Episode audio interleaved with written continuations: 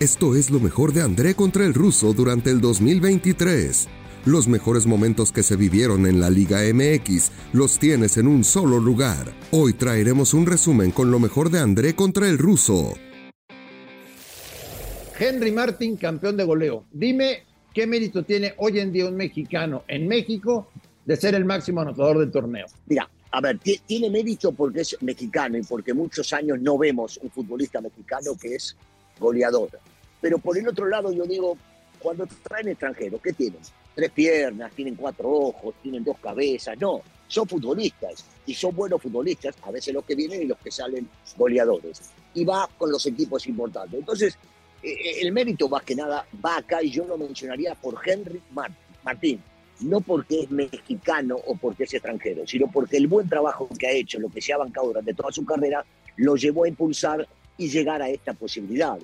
Pero a mí el tema de, no, ahora va a haber un mexicano como goleador, maravilloso, es maravilloso que lo sea. Pero me parece que es como que estamos definiendo el tema que por lo general es extranjero y hoy de repente tenemos un mexicano y llama mucho la atención. ¿Es Henry Martin el mejor jugador del torneo hasta el momento? Y si te vas con el tema de los goles, no te queda otro que llevarlo por allá. Pero la gente, la gente del Atlas te dirá que Quiñones, porque Quiñones hizo un gran trabajo y porque cuando está Quiñones en la cancha y también es goleador, hace las cosas realmente muy bien. Y posiblemente haya equipos que te digan, no, no, mira, a mí el jugador que más me gusta es este, la gente de Monterrey, que puede salir con algún otro futbolista. Este, yo, yo creo que está, está en la pelea y es el jugador lejos, lejos el jugador más desequilibrante. Pero yo, por ejemplo, yo en lo personal, eh, no dejaría fuera nunca a Alexis Vega me parece un jugador sumamente desequilibrante, importante y que tiene mucho todavía para dar. El Ponchito González, Luis Chávez, algunos ejemplos, ¿no? Que son diferentes posiciones, ¿no? Que son diferentes, posiciones. Lo que pasa, siempre nos vamos con el mediático y el mediático es el delantero, ¿viste? El delantero o el arquero, siempre el equipo por ese lado. Por cierto, no tienen técnico. ¿Hay alguno que te gusta o no? Digo, hay, muchos técnicos reconocidos por todo el mundo, pero habrá que acertar en la idea de lo que vayan a traer y que lo que vayan a traer, espero, sea antes de todo lo que estoy escuchando, rumores de refuerzo de futbolistas que van a llegar y otros se van a ir, sin que todavía haya técnico. Me parece una locura empezar este, a limpiar o a traer sin eh, saber quién es el técnico curso. Sí, a mí también me parece increíble que ya están sonando nombres en el América, entre ellos Quiñones, el delantero del Atlas, para llegar a la América cuando todavía ni siquiera Russo hay entrenador. Yo creo que hay que hacer las cosas por pasos y en orden, ¿no? Sí, es que, bueno, el fútbol, el fútbol mexicano a veces tiene mucho desorden y parte de ese desorden lo viven, por supuesto, los equipos. Eh, si vos estás convencido que el presidente deportivo es tal y ese presidente deportivo termina siendo un técnico y después el técnico junto con la dirección, por supuesto, con la dirección deportiva, más el aval del dueño, eh, eh, dicen o concretan eh, jugadores que vayan a venir o que se vayan a ir, está perfecto. Pero si vas ya a traer futbolistas antes de que se sepa quién es el técnico, qué sé yo, me, parece raro. Entonces después no le puedes pedir al técnico ciertos resultados si el equipo lo armaste tú y no lo armó él. Ya se fue el cuerpo técnico. Se van a ir varios jugadores. ¿Qué me dices de la directiva del América, Russo? ¿La van a tocar o no? No, yo no sé, yo, yo creo que no, más que nada porque siento que hay mucha afinidad entre el dueño del club, en este caso Emilio Azcarra, con este Iñárritu y con Santiago Años, y que confía en ellos, entonces me parece que no, salvo que ya haya perdido la confianza, en algunos lados veo rumores o comentarios que se habla de que ya era la última oportunidad que le daban, por ejemplo, a Santiago, y entonces empezará a buscar, pero no sé, siento, siento como que hay eh, muy buena onda entre ellos, mucha claridad y como que el dueño confía mucho en lo que pueda llegar a ser Santiago. Entonces lo veo complicado. Porque lo que es un hecho, Rosso, es que con el pasar de los años y con el asunto de las redes sociales y todo esto, leemos cada barbaridad, ¿no? Eh, sobre todo un equipo como el América, que es sumamente mediático, pero oh. se leen cosas muy extrañas que están muy lejos de ser realidad, ¿no? En cuanto a altas, bajas, en muchas locuras. O sea, los directivos de la América deben estar volteados de risa de todo lo que se dice de ellos. Sí, o, se genera desde adentro hacia afuera con algunos este, empresarios o comentaristas que quieren o les vale la pena estar sacando nombres. A, mí me parece muy extraño. Este, técnicos que están buscando y futbolistas que están diciendo, a veces es extraño pensar que sí puedan llegar a, barajar esos nombres, qué sé yo. Este, ellos sabrán por dónde, por dónde buscan y a quiénes son los que buscan. Veo yo también, veo yo muy raro a veces este, eh, ciertos, no, no raro lo de Quiñones, eh, me parece un muy buen futbolista. El tema es que me parece raro la forma de eh, traerlo, la forma de encarar, la forma de decidir. También hablaban de que se iba Aquino, a mí Aquino me gusta como futbolista, que Aquino se iba a jugar al Santos, qué sé yo. Este, si, viene un técnico que te dice, mira, no, yo Aquino lo tengo como un jugador importantísimo para el plantel, entonces no lo puede dejar ir, habrá que ver quién llega. A ver, te doy un ejemplo, si viene Reynoso, cosa que no va a pasar, te hablo de Reynoso, el peruano, te lo quería Aquino, y llega y, te dice, no, yo aquí no lo quiero conmigo. Claro. No, pero ya se lo presté a Santos. Ah, no, hermano, pero para minutos. O sea, ¿no entendés? A eso me refiero. ¿Qué piensas de Diego Alonso? Eh, Diego me, parece un muy buen técnico que ha hecho este, buenas cosas en el fútbol mexicano, sobre todo. Este, no le fue nada bien en la MLS con el Miami, pero me imagino que debe haber sido difícil la adaptación, aunque le dieron margen para traer eh, los futbolistas que él quería hizo una gran eliminatoria el poco tiempo que le quedó con la selección eh, uruguaya. Después todos sabemos lo que pasó en el Mundial y acá en México ha demostrado ser un técnico que conoce muy bien al futbolista mexicano, que conoce eh, muy bien la liga y que se maneja realmente muy bien. Me parece un técnico con una muy buena presentación. Si es o no el idóneo para el América, y lo veremos después de que trabaje ahí y se levanta la copa o no, Andrés. ¿Viste cuando todos hablaban del Tano y le daban manija y que el Tano tiene que seguir y que el Tano tiene que estar y no sé cuánto? He escuchado a muchos, después de que el Tano a mí me parece que se fue dignamente, con los dos equipos metiendo, corriendo, sin regalar absolutamente nada, este, termina sucediendo lo que sucedió. Yo siempre he dicho que los partidos de, goleadas terminan siendo accidentes. Y, en los clásicos aún más. Me, me cuesta entender cuando un equipo en un clásico no da todo durante todo el partido y no mete como tiene que meter. Y solamente me puedo remitir a lo mismo que dije después de aquella eliminación, ¿te acordás cuando hablamos de lo que había sucedido en esa famosa Copa Morondanga que jugaron en Estados Unidos? Ah, sí. En la cual, en la cual el técnico salió a declarar cosas que seguramente a los futbolistas le molestaron.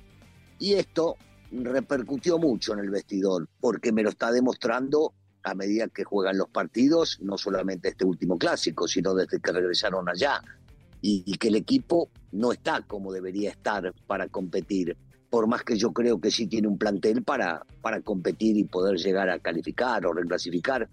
Eh, se, nota que no están contentos, se nota que no están al 100.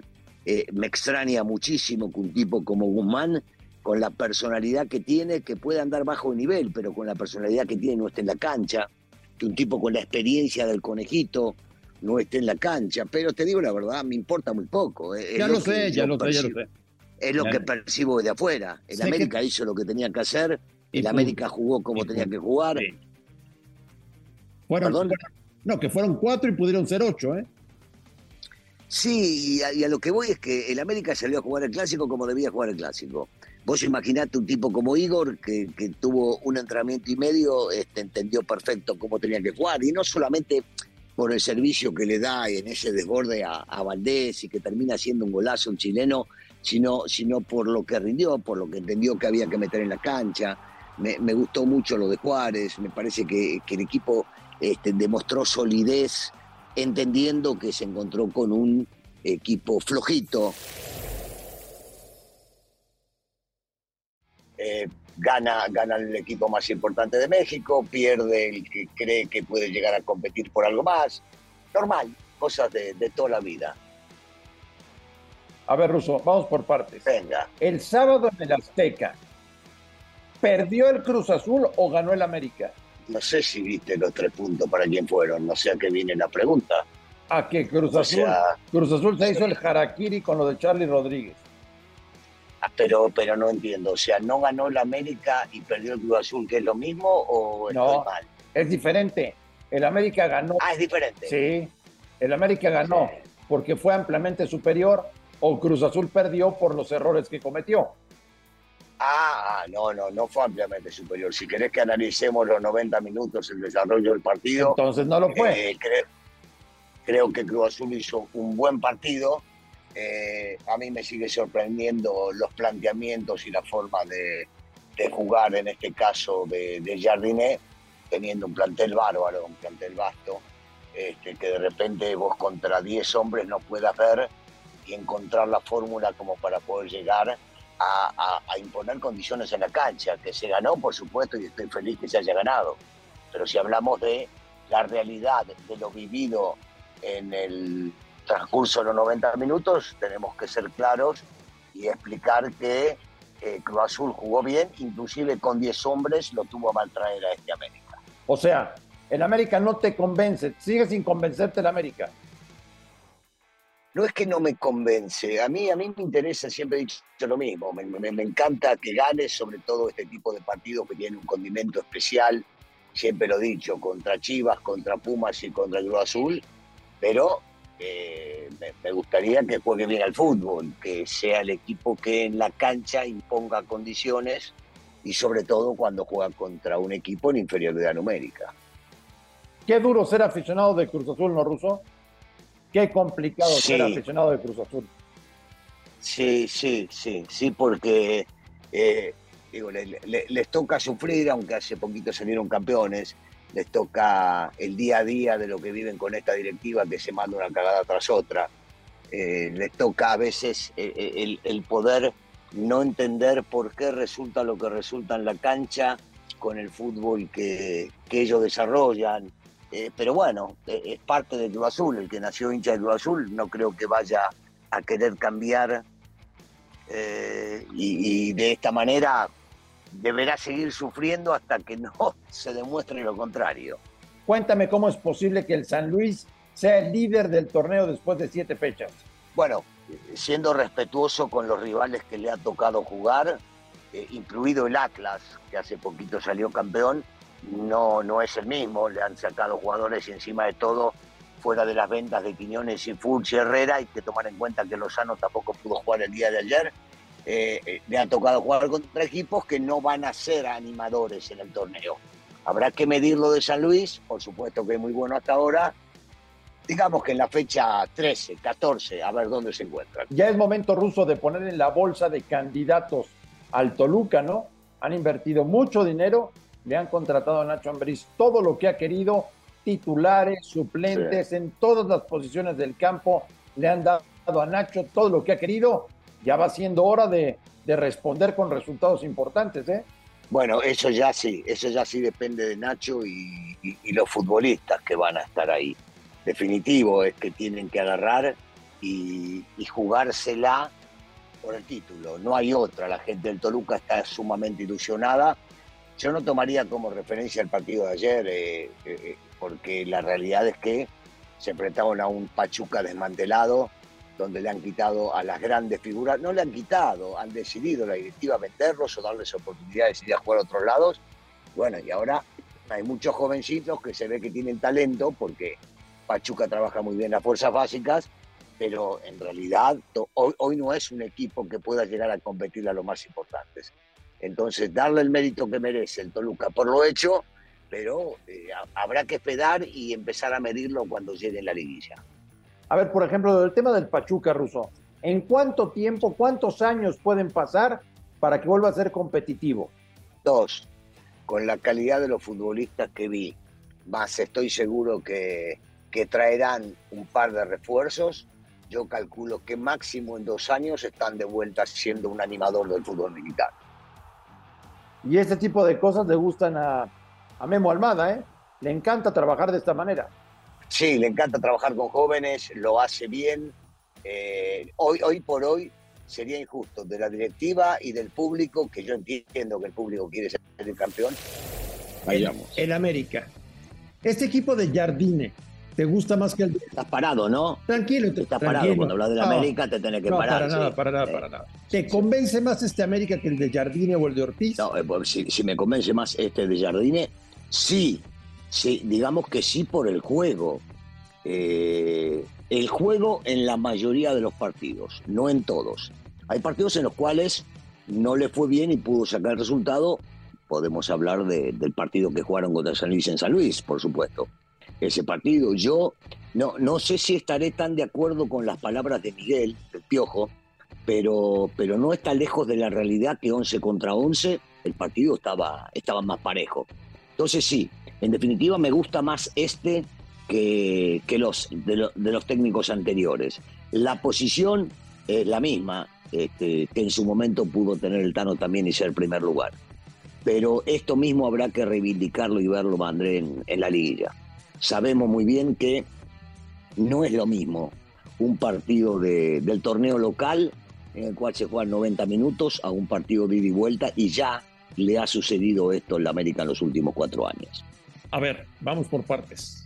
¿Te imaginabas que Jardine iba a funcionar de esta manera?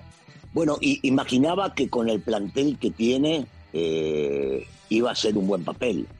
Por momentos me parece que el equipo ha jugado muy bien al fútbol eh, y ha goleado y ha sido eh, muy llamativo el querer seguir a buscar otro gol y otro gol constantemente cuando vaya ganando y poco especuló. Hubo pocos partidos que se tuvo que especular con el resultado. Eh, el funcionamiento, sí, sí, me, me, ha gustado. Por lo general, en todo el torneo, con sus altibajos, me ha gustado lo que ha, lo que ha presentado el, el técnico brasileño. Esto es lo mejor de André contra el ruso durante el 2023.